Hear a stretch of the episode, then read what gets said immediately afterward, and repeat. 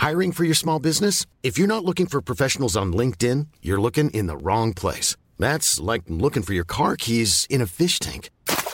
LinkedIn helps you hire professionals you can't find anywhere else, even those who aren't actively searching for a new job but might be open to the perfect role. In a given month, over 70% of LinkedIn users don't even visit other leading job sites. So start looking in the right place. With LinkedIn, you can hire professionals like a professional. Post your free job on linkedin.com slash spoken today. Salut à toutes et à tous, je m'appelle Sinamir et je suis le producteur de L'Affaire. C'est le podcast d'investigation de Paradiso Media. Un podcast où on prend le temps de faire ce qu'on adore généralement, écouter dans une série d'épisodes une affaire racontée par une personne qui l'a vécue de l'intérieur. Comme par exemple quand un des flics des stupes nous raconte comment il a arrêté le neveu de Pablo Escobar, ou que la sœur d'un des plus importants djihadistes français raconte l'emprise qu'elle a vécue depuis son enfance. Les séries de l'affaire, vous pouvez les suivre gratuitement sur toutes les plateformes d'écoute.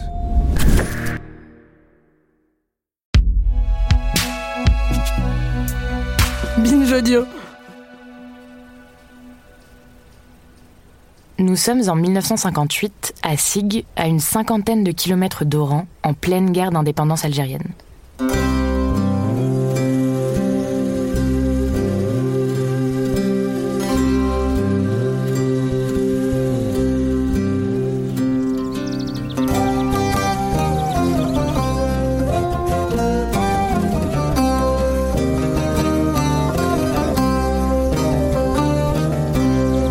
Aïcha et Ali Sherifta donnent naissance à un petit Rachid.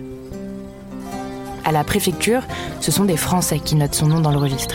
Ta avec deux A, qui signifie bon guide, devient Ta avec un H, écrit à la française donc.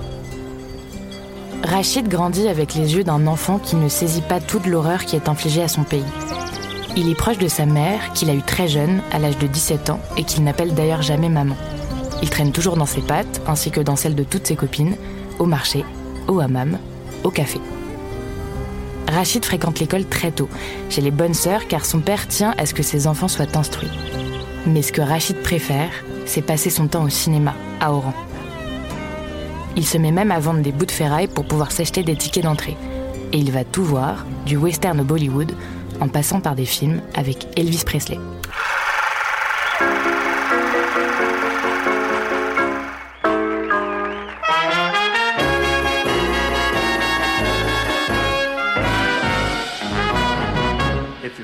For trouble, you came to the right place.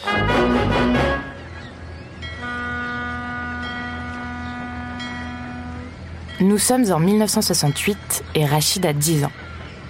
La colonisation a pris fin depuis 6 ans déjà, mais l'avenir est loin d'être reluisant. La guerre a eu le temps de tuer tous les rêves. En France, on a besoin de main-d'œuvre et pas cher. L'indépendance a certes été proclamée, mais garder un œil sur les anciennes colonies, ça peut toujours servir. Dans les travaux publics, la sidérurgie, la métallurgie, le bâtiment, le visage du travailleur algérien est familier.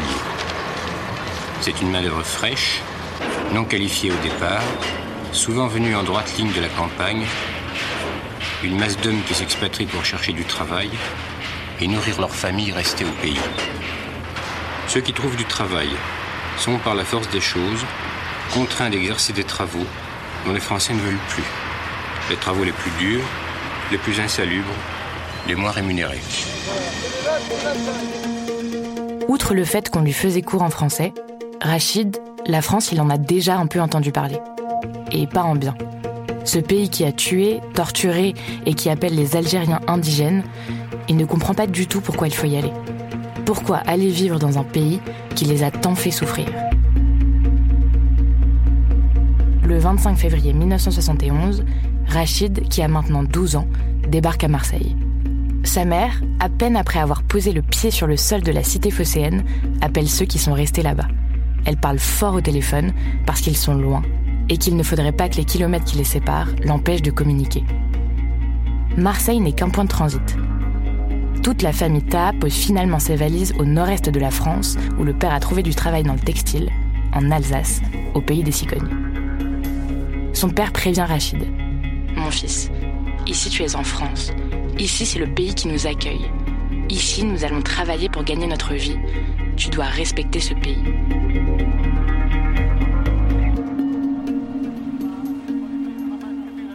Respecter ce pays, mais ne surtout pas s'y projeter.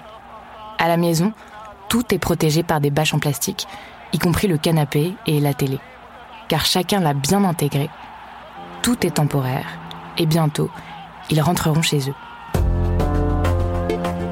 On vit dans le provisoire, dans l'attente de retrouver ses habitudes là où on les a laissées, à Sig, en Algérie.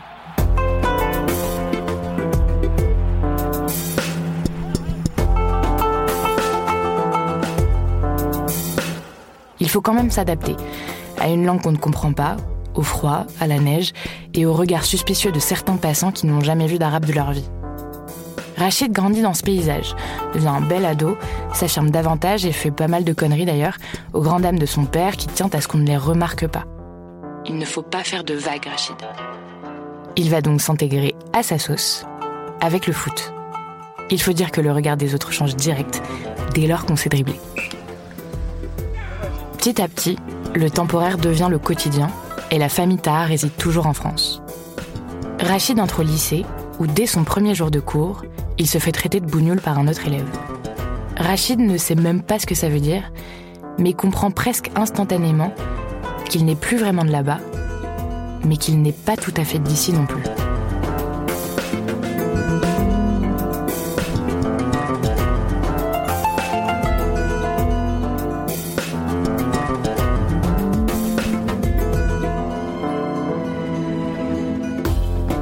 Le mythe familial du retour au pays s'évapore au fil du temps. Alors on trouve des combines pour allier les deux cultures. À la maison, c'est l'Algérie, et dehors, c'est la France. À défaut de pouvoir retourner au bled, ils y vont en vacances, en Citroën. 2000 km de route, c'est beaucoup, mais ça se fait pour retrouver un peu de chez soi. Et puis ils écoutent des musiques kabyles, surtout le père quand elles passent à la radio. Rachid les trouve un peu trop classiques à son goût, car même s'il concédera plus tard que ces chansons lui ont évité la psychanalyse parce qu'elles lui ont permis de savoir d'où il venait, eh bien comme un bon ado qui se respecte, il préfère écouter du rock anglais, les Cure, les Clash, Joy Division, ou bien de la techno avec Kraftwerk.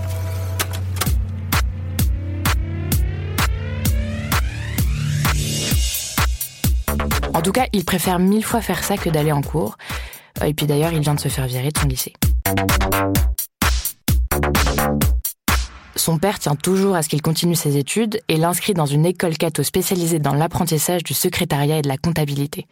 Comme une boucle bouclée, Rachid commence et termine sa scolarité chez les bonnes sœurs. Il obtient son diplôme et le jour de la remise des prix, un prof dit à son père Monsieur Taha, votre fils est déroutant.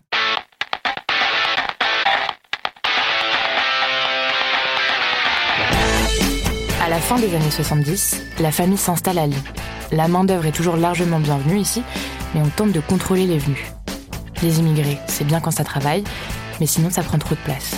En gros, vous avez intérêt à bien garder votre boulot, sinon vous perdrez votre titre de séjour.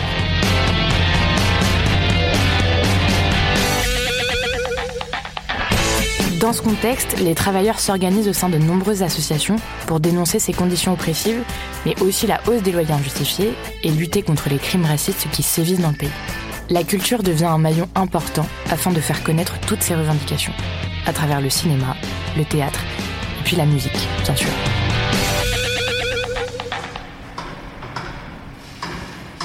Fin 70, Rachid débarque à l'usine Thermix de Lyon.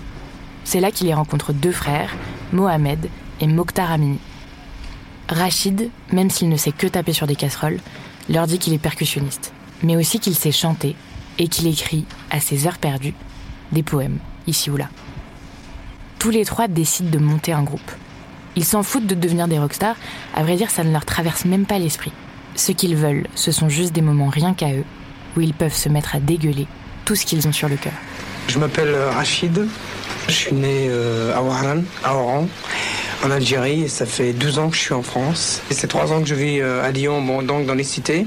T'écoutes la radio, la télé, depuis 20 ans jusqu'à maintenant, il n'y a rien. Bon, il fallait que tu sois exotique, et il fallait que tu amènes des palmiers sur tes fesses. Je vois que, par exemple, les Français ils sont en train de perdre une- leur culture, par exemple.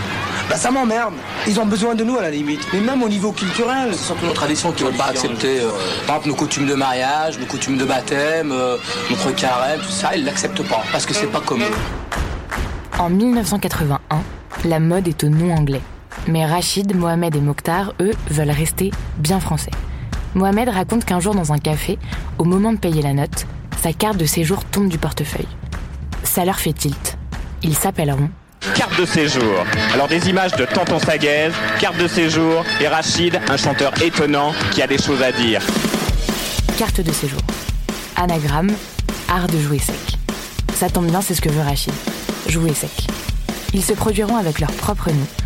Une première pour des artistes maghrébins qui jouent en France. Rachid écrit les paroles et chante, Mohamed est à la guitare, Mokhtar à la basse, un autre guitariste et un batteur les rejoignent ensuite. Toute cette joyeuse bande est largement influencée par les Clash et le mouvement punk british entre autres, mais aussi par Chuck Berry, James Brown, Jimmy Cliff, les Who, Frank Zappa ou encore Iggy Pop. Ils démarrent en se produisant d'abord dans des lieux confidentiels, dans des circuits alternatifs et associatifs à Lyon. L'ambition pour eux, ce n'est pas de faire du rock arabe, mais d'être des Arabes qui font du rock, il s'inspire de différents styles, du rail, du shahabi, de la techno, du rock ou encore du punk. Rachid écrit dans un arabe de la rue, qui n'est pas littéraire ni trop châtié, et qui redonne ses lettres de noblesse à l'argot au populaire. Pour beaucoup, c'est réconfortant et déjà transgressif. Faire du rock en arabe, dans une langue de l'immigration, c'est vrai que c'est révolutionnaire. D'autant que la première chanson du disque, Zoubida, parle des mariages forcés au travers de l'histoire d'une adolescente que les parents veulent marier de force et qui finit par se suicider. En 1982, c'est MeToo avant l'heure.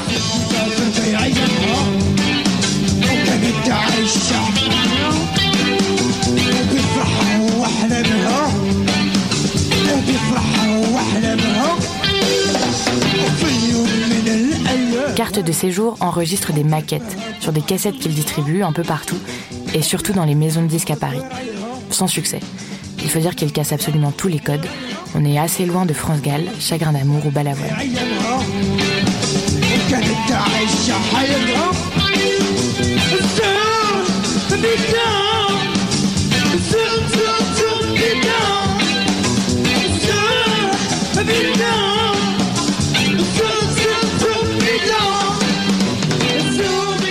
Au début des années 80 en France, le climat est inflammable.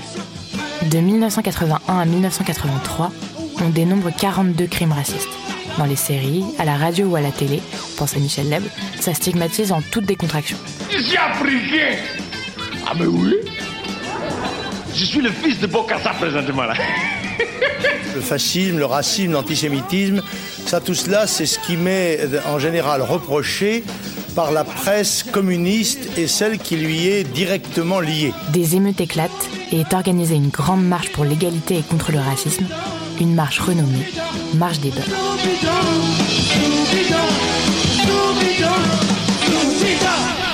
Les libertés, c'est être soi-même. Et on vit ici, on n'arrive pas à être soi-même. Des fois, euh, on est confronté à des trucs, euh, donc on est obligé de, faire face donc à cette, euh, cette agressivité et tout, et ça nous change à soi-même. Une petite quarantaine de personnes parties de Marseille, accompagnées par un curé et un pasteur, lancent leur initiative dans l'indifférence générale. Sept semaines plus tard, le 3 décembre 1983, toutes les organisations syndicales et antiracistes de gauche défilent dans les rues de Paris. Ils sont plus de 100 000 et sont reçus par le président de la République, François Mitterrand. Les partis de gauche et d'extrême gauche sont venus parcourir les derniers kilomètres. Les syndicats, les organisations humanitaires, les associations de rapatriés, les institutions juives, catholiques, musulmanes sont également représentés. Seule l'extrême droite boycotte, elle ne veut pas s'associer à, je cite, une poignée de voyous.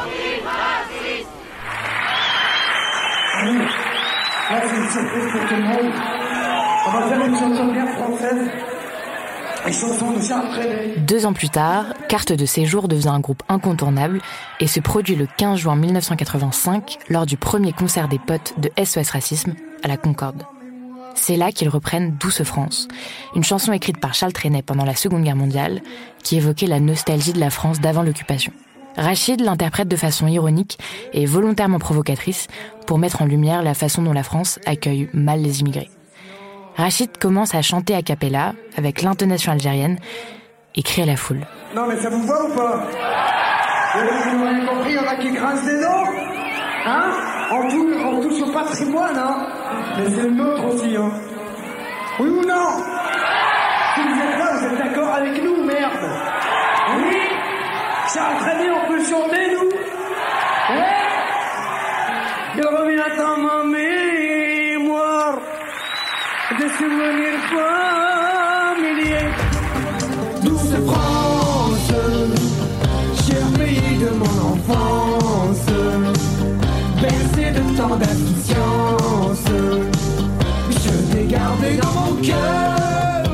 En 1984, Carte de séjour squatte le top 50 avec l'album Roromanie, puis disparaît mystérieusement.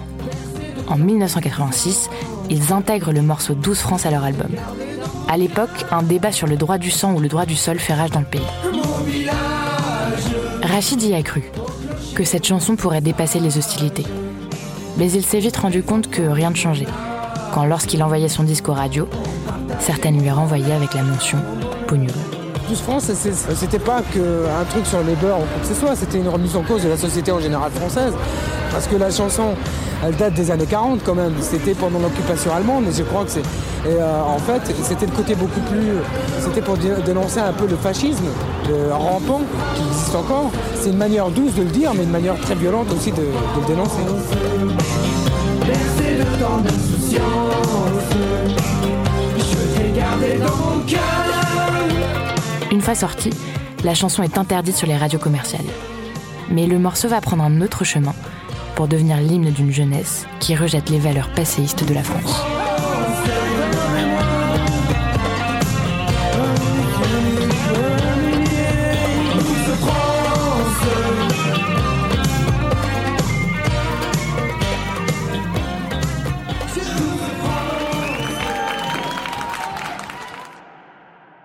Carte de séjour n'est pas programmée dans les grandes radios, mais leurs propos sont récupérés, souvent à leurs dépens, par des associations comme SOS Racisme ou par le Parti Socialiste.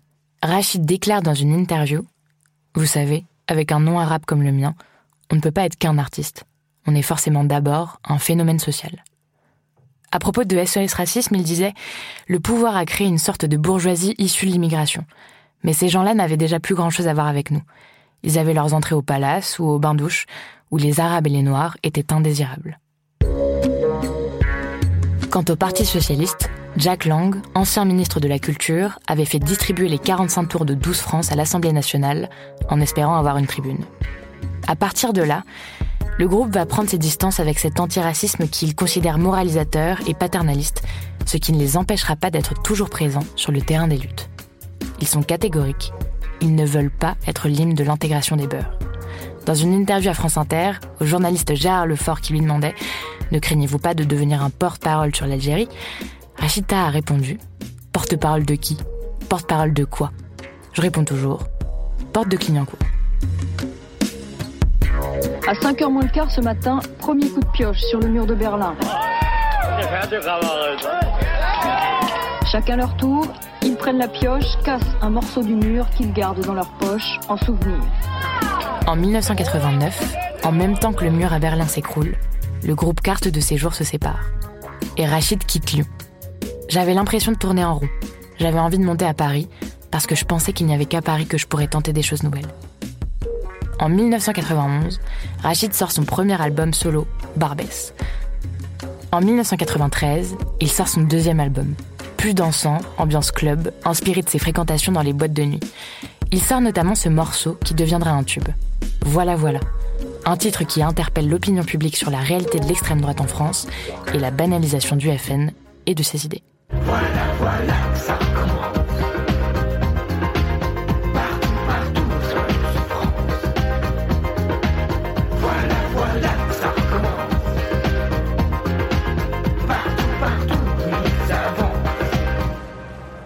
Rachid refuse toujours qu'on lui dise qu'il joue de la musique arabe.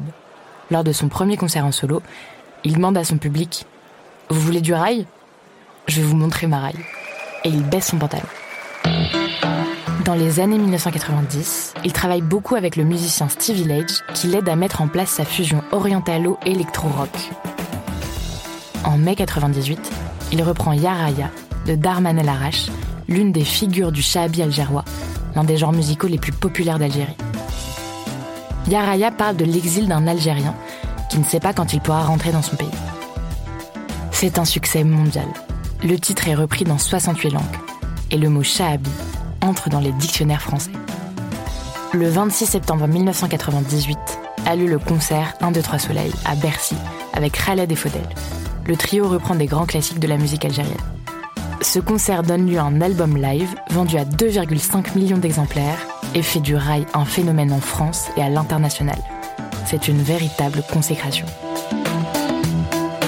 L'événement musical à Bercy tout à l'heure avec sur la même scène les ténors du rail, Rachita, Khaled et Faudel, un méga concert pour cette musique qui s'adresse à un public de plus en plus large, un spectacle baptisé 1, 2, 3 soleils, Caroline Laudrin et Eric Delagneau. J'ai tendance à dire non, on n'a aucune affinité, c'est ça qui fait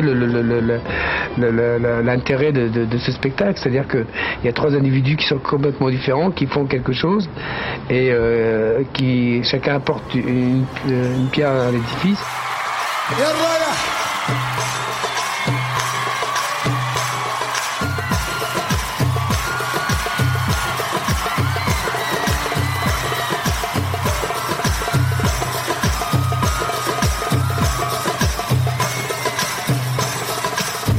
Dans les années 2000 à 2010, Rachid continue de faire des tournées et d'enregistrer des disques en mêlant toutes ses influences. Du rock punk, du rail, du dub jamaïcain, du funk, de l'électro, des percussions traditionnelles. Il reprend du Elvis, s'inspire de l'égyptienne Oum Kalsoum ou encore de Fela. En février 2015, Rachida reçoit une victoire de la musique d'honneur. Puis, le 12 septembre 2018, Rachid meurt d'un arrêt cardiaque à l'âge de 59 ans chez lui, au Lila. Il est enterré à Sig, en Algérie. Son dernier album, Je suis africain, sort en 2019. Rachita a déclaré dans une interview Je chante pour aller jusqu'au bout de ma folie. Chanter, c'est éviter les cachets.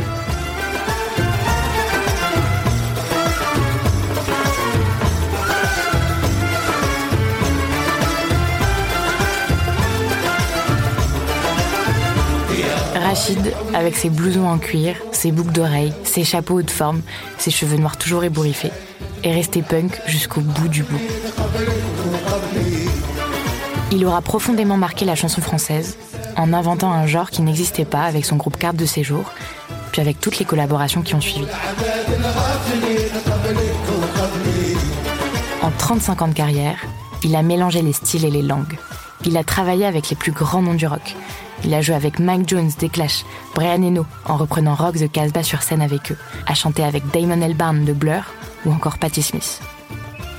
Carte de séjour aura été pour toute une génération la bande originale de nombreux combats, le moyen de redécouvrir un patrimoine, de se réconcilier avec ses racines ou de revendiquer fièrement qui on est, qu'on est chez nous, nous aussi. Rachid Taha a incarné ce moment beurre en France, sans l'avoir forcément décidé. Avant que le débat sur l'islam n'accapare le récit national. Avant que les polémiques sur le voile ou la viande halal dans les cantines ne polarisent le débat. Avant que la figure du beurre ne se métamorphose en une figure dangereuse du jeune de banlieue.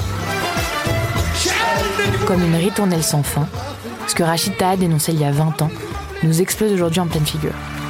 Merci. Merci. Oh,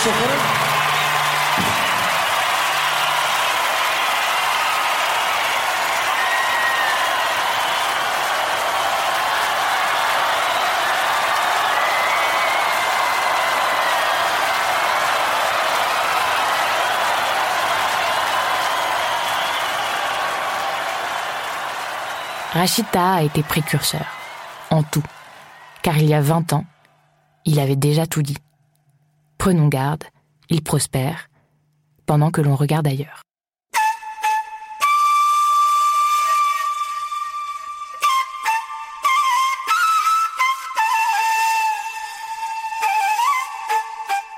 Cet épisode a été réalisé en partenariat avec le CNAM, le Conservatoire national des arts et métiers, à l'occasion de l'exposition 12 France des musiques de l'exil aux cultures urbaines. L'exposition est à voir jusqu'au 8 mai 2022. Autrice et narratrice, Juliette Livartowski. Réalisation, Quentin Bresson. Recherchiste, Cyrine Azouaoui. Merci aux commissaires de l'exposition Myriam Chopin et Naïma Yahi. Et merci au CNAM.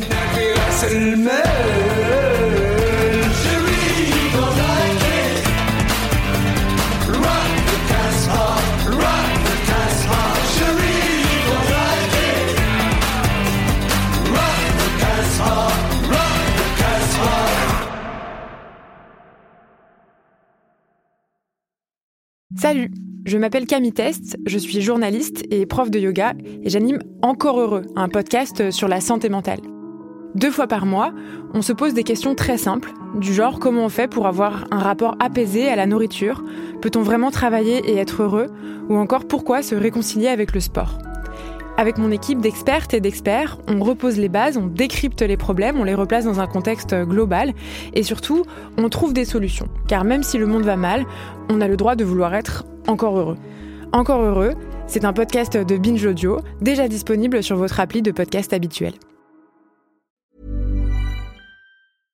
Step onto the legendary clay courts of Roland Garros, where the world's best players battle it out for a chance to win the French Open title. Tennis Channel Plus is your place to watch. Stream every court from your phone or smart TV, live in HD. Don't miss a moment with daily live coverage and match replays on demand, beginning Monday, May 20th. Be there for all the unforgettable moments. Stream now with Tennis Channel Plus.